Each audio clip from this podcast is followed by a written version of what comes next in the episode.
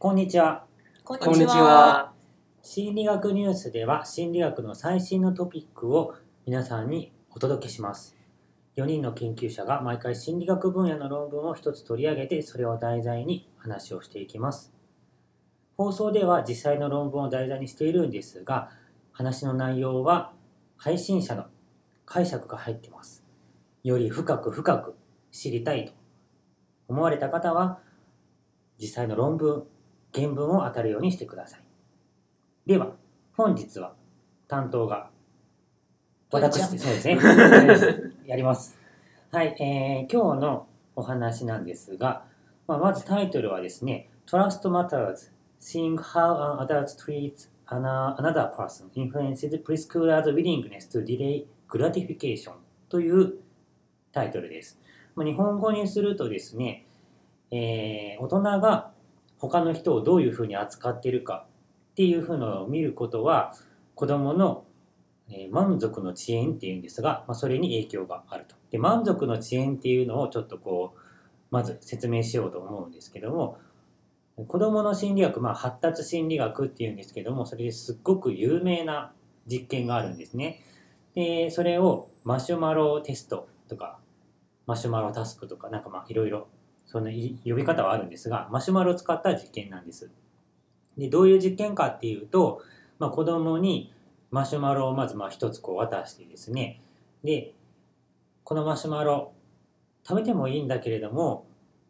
お兄さんもしくはお姉さんが、えーどっか行ってきて帰ってくるまで待ってたらもう一つマシュマロあげるからねっていうふうなことをするわけですだからまあ今すぐマシュマロ一つか後でマシュマロ二つかっていうふうな選択を子供が迫られるわけなんですが、まあ、しっかりこの我慢とかいうことができない場合やっぱりもう食べちゃうわけですね。でこのマシュマロテストなんですけども YouTube とかにですね面白い動画が結構上がってるんで興味ある人はあの、まあ、英語でマシュマロテストとか日本語でも出てくるかもしれないですね。あの上げると、まあ可愛い子供たちの映像が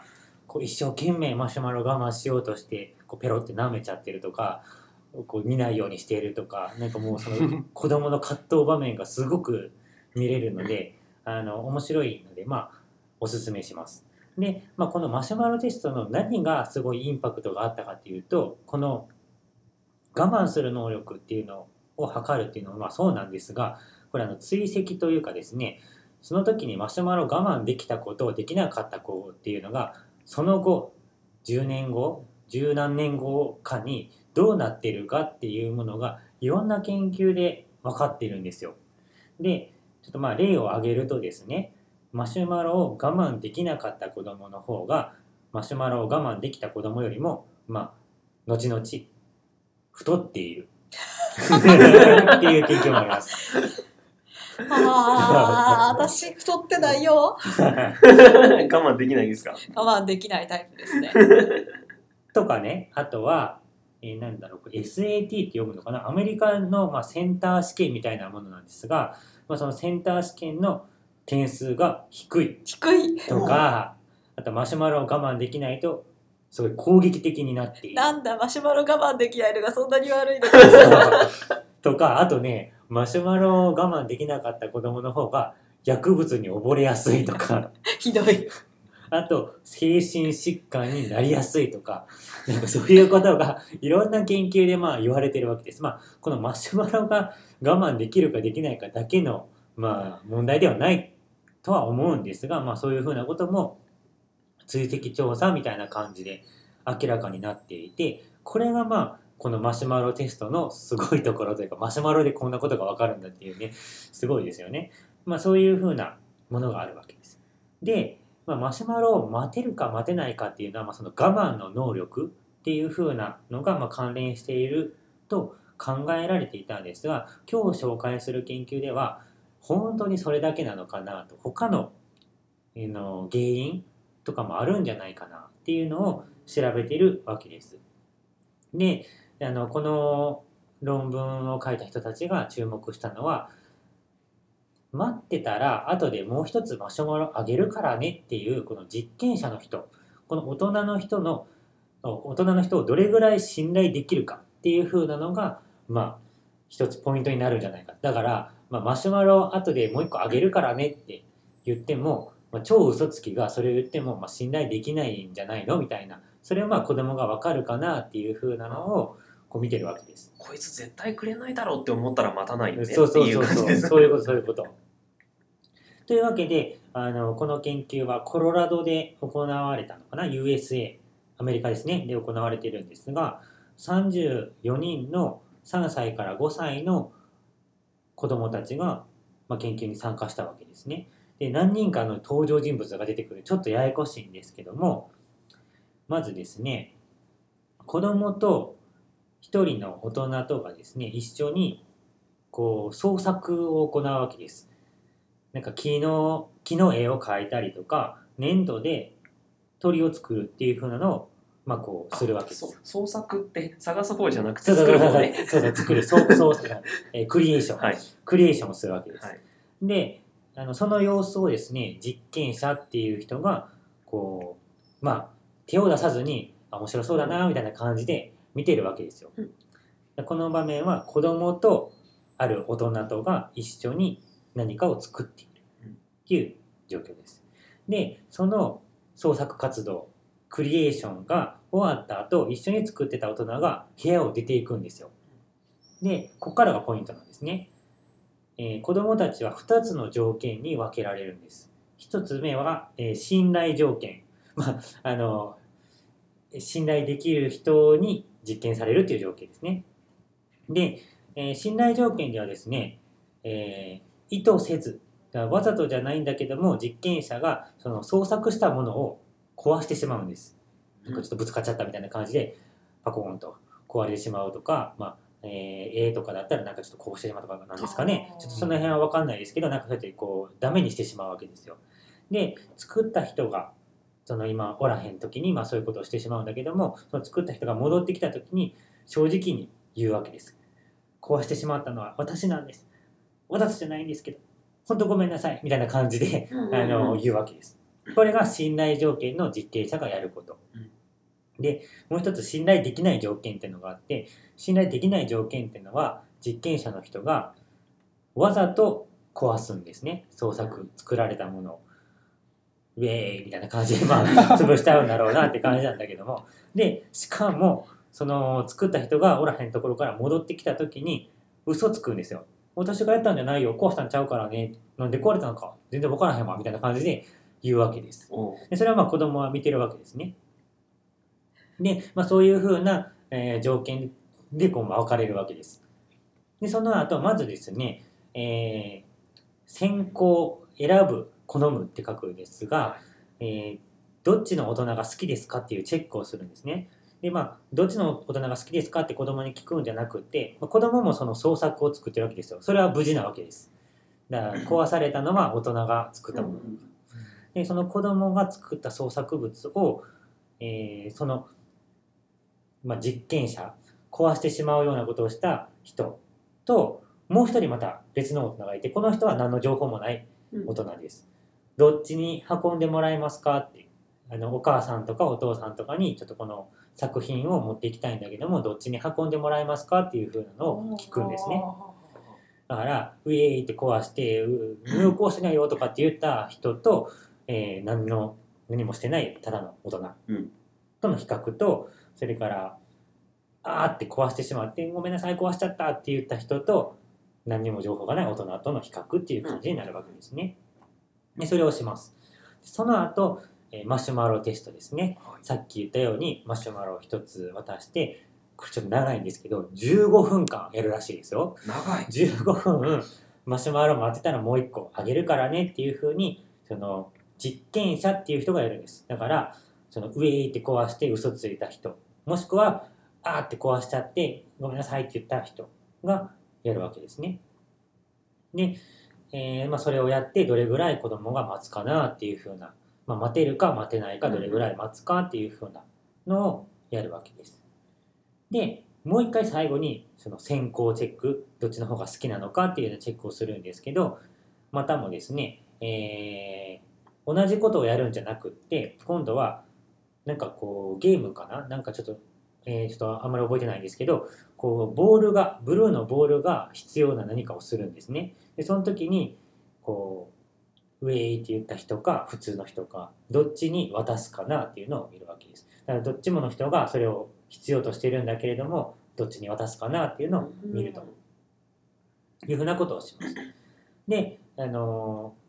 この実験の前後一番最初と最後にはムードチェックっていうのがしててなんかこの今雰囲気どんな感じみたいなのもなんか子供に聞いてるらしいです。で最後に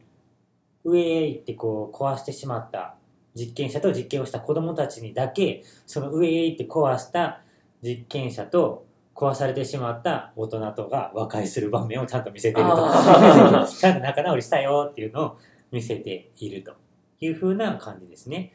でまあそういうふうなことをした結果ちゃんとその信頼できる大人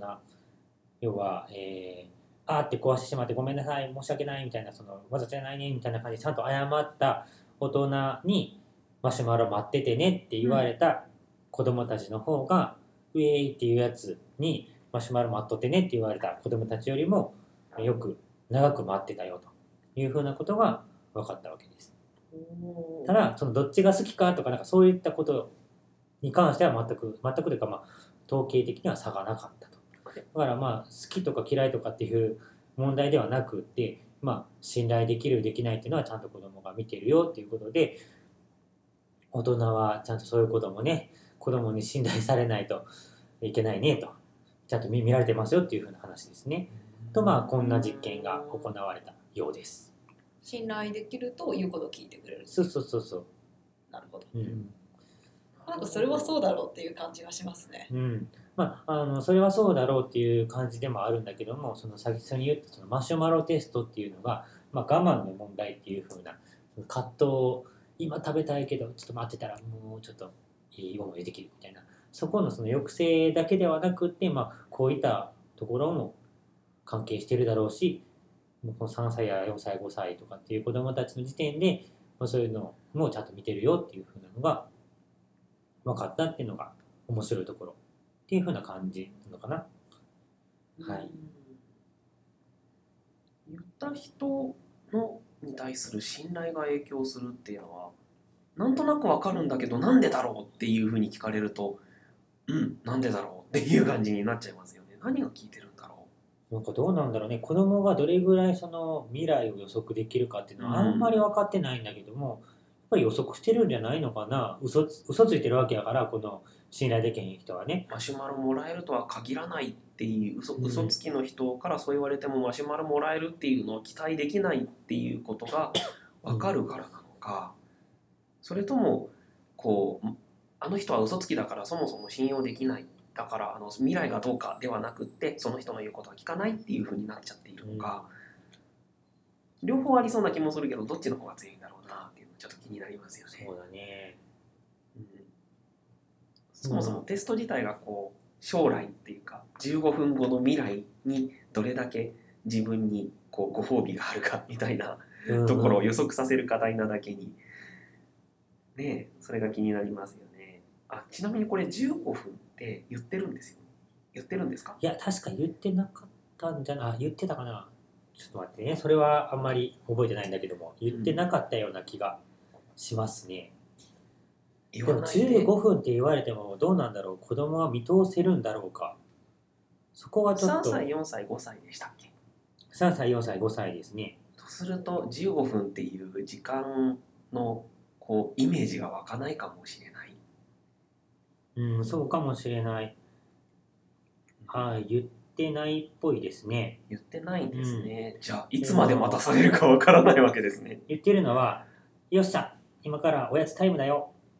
マシュマロ好き?」あのー今マシュマロを食べたら今マシュマロ食べてもいいけどもしもっと今から私マシュマロ取ってくるからそれを待てるんだったらもっとマシュマロあげるからね2つマシュマロあげるからねっていうふうに言ってますね。うん。だから取りに行って15分かかってマシュマロ1個ゲットしてくるわけでしょ。ちょっとなんかそれよりもかかりすぎやろって感じでするけど15分待ってもらえるのマシュマロ1個だけかよって言うと今の私たちからするとうんじゃあ今食べちゃっていいんじゃねとかうん、なんかちょっとね、思いそうな感じだね。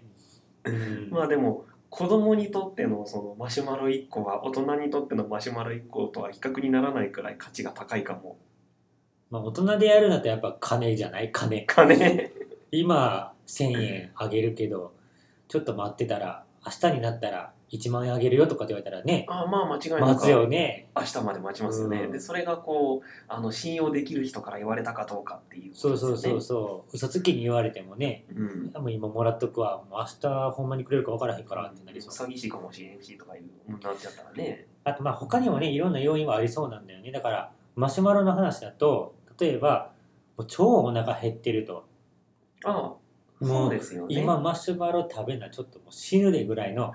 子供とかやったら まあ待たへんかもしれへんよね。でさそのお金の話にするとさもうちょっと取り立てがやばくってまあ1,000円でもちょっと今ないとまずいみたいな人だったらの1万円明日もらいたいけどもう今1,000円みたいなうん。感じになるかもしれへん。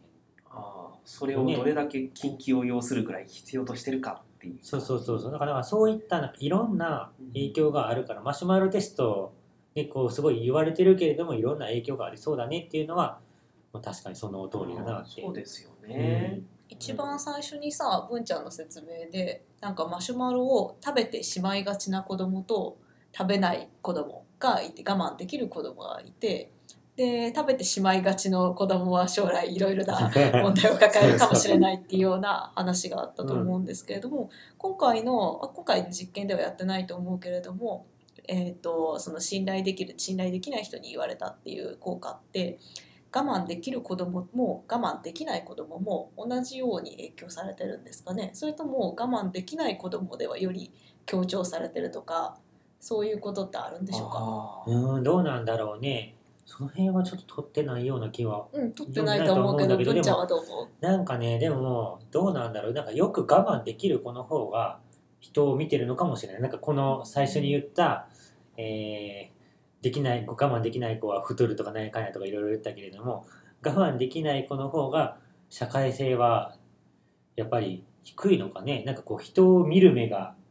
見る人を見る目とかっていうのもなんか そんなところでも違ういやわかんないよ。わかんもうダメだない私なななんか若干一面落ち込んでる人けどが。それはすごく面白いですね。つまり、我慢できない子供は大人の信頼とかっていうのは関係なくもう我慢できんけど我慢できる子の方は人をちゃんと見ていて信頼できる大人だったらよく言うことを聞くとかそういうような違いがあったりしたら面白いですね。そしてそれは確かにありそうだなっていうふうに思います。なんか段階がありそうな気がするんだよね。なんか我慢できへん、もうどっちにしても我慢できへんっていう状態と、とりあえずその、まあ、言われたら信用しようかみたいな、我慢しようみたいな、誰でも信用して我慢しようっていう。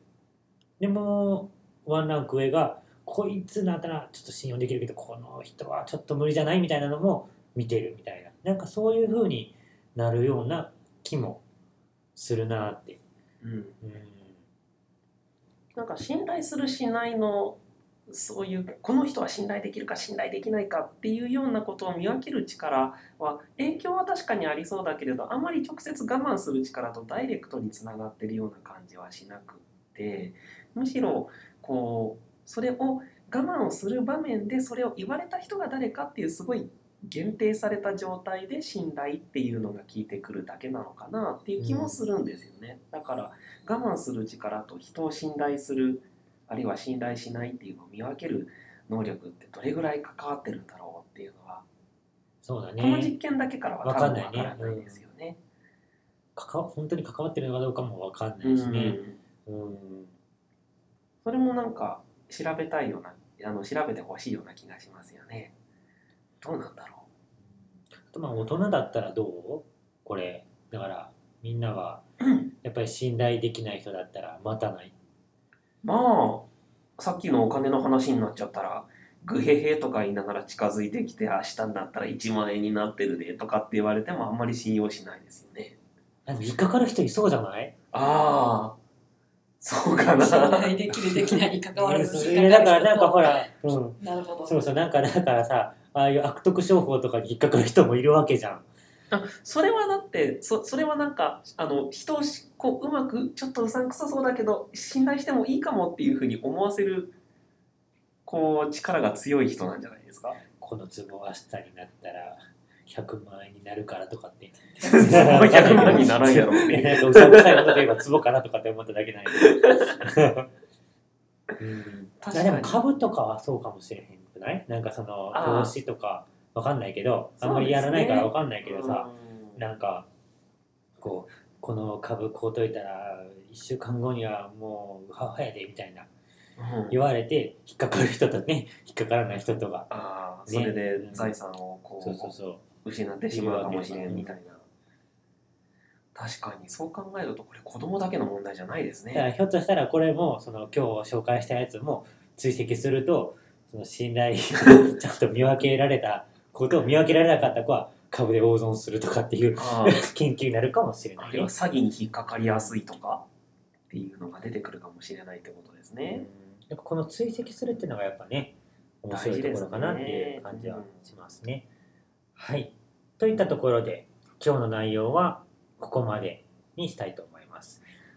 我々のですね Facebook のページがあります。で今日紹介した論文の情報とかもそちらに上げておりますので Facebook で心理学ニュースと入れて検索してみてください。えーご感想、ご意見などがありましたらそちらから送っていただければなと思います。あと、この配信に参加したいっていう研究者の方も引き続き募集しておりますので、興味がある方は、そちらも Facebook のページからメッセージを送ってみてください。あとですね、バックナンバーについては、YouTube を利用して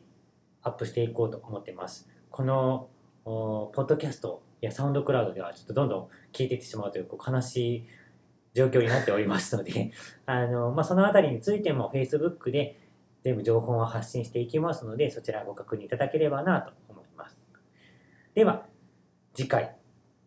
第13回目だね、の担当はゆうこですね。はい、私の担当です。で、次回はですね、プラセボ効果の話をしたいと思います。プラセボ効果って聞いたことありますかね？あるある。なんありますねかあれだよね。心理学では塩、よく言われ塩な、塩飲んで、塩。塩、え、違う、塩なんかさ、薬だよとかって言われて塩飲んでも薬の効果があるみそうたいな。、そう、それ。塩、塩じゃ塩ないはちょっとしょっぱいから、違うってなんて体に悪い塩は。小麦粉あたりにそうそうそう。塩そうそう、塩じゃなはいい。そう、プラセボっていうのは治療効果がない薬を飲んで、それでも、えー、と治療効果がある薬と同じくらいの効果が出るっていうような、そういう作用の話ですね。で、それがですね、薬ではなくって、実は認知機能のトレーニングをやった場合でもプラセボ効果があるっていう話をしたいと思います。認知機能っていうと、うんだからまああれだよね。この訓練したら超頭良く頭良くなりますみたいみたいなこなとを、話です脳トレですか？あ脳トレね。それにも実はプラセボ効果があるんじゃないかっていう、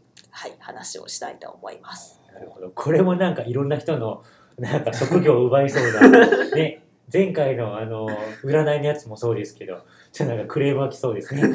はい。というわけで、今日はここまで。ありがとうございました。ありがとうございました。